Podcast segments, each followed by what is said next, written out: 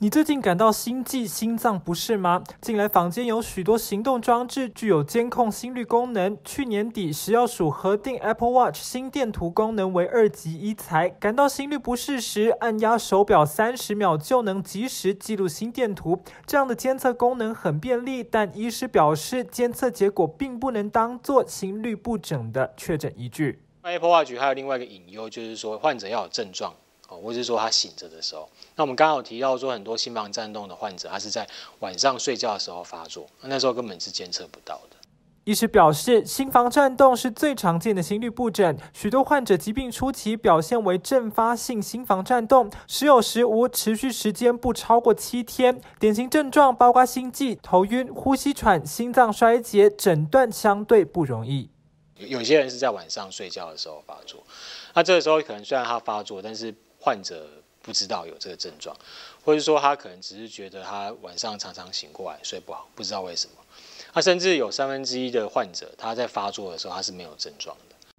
短时间的心率监测可能无法侦测到完整的心率状况，恐怕造成检查上的漏洞。而主动式的 Apple Watch 心电图监测功能虽然能协助用户辨识心房颤动征兆，却无法侦测到无感的心率不整，尤其是心肌梗塞所引发的猝死性心室颤动，更是猝不及防。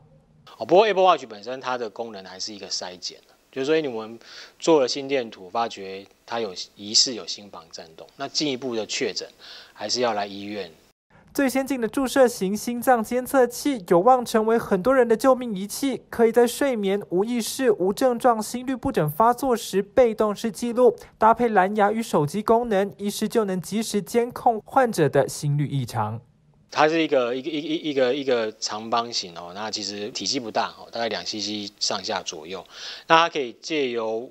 植入这个皮肤底下去侦测这个呃我们的心电图，然后获得一个单导级的一个心电图。哦，那其实侦测心律不整，其实单导级的心电图就可以做到诊断的效果。研究统计说，呃，如果我们连续一天二十四小时，然后一年三百六十天，连续监测三年，大概会有三十 percent 的心房颤动会因为这样被我们诊断出来。哦，所以这其实是蛮蛮高的比例，可以诊断出一些潜在的这个心拥有心房颤动的患者。